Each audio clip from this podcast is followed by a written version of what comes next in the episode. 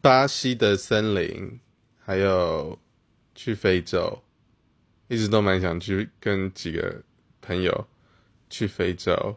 然后可能是我看了那个漏鸟博士的书啊，就是想要跟朋友去非洲，然后耍白痴，然后看动物，然后住住 resort 啊，我觉得应该很很好玩。然后如果很有钱的话，想要去宇宙吧。呃，之后 SpaceX 都可以送人家上去旅游，有钱就行。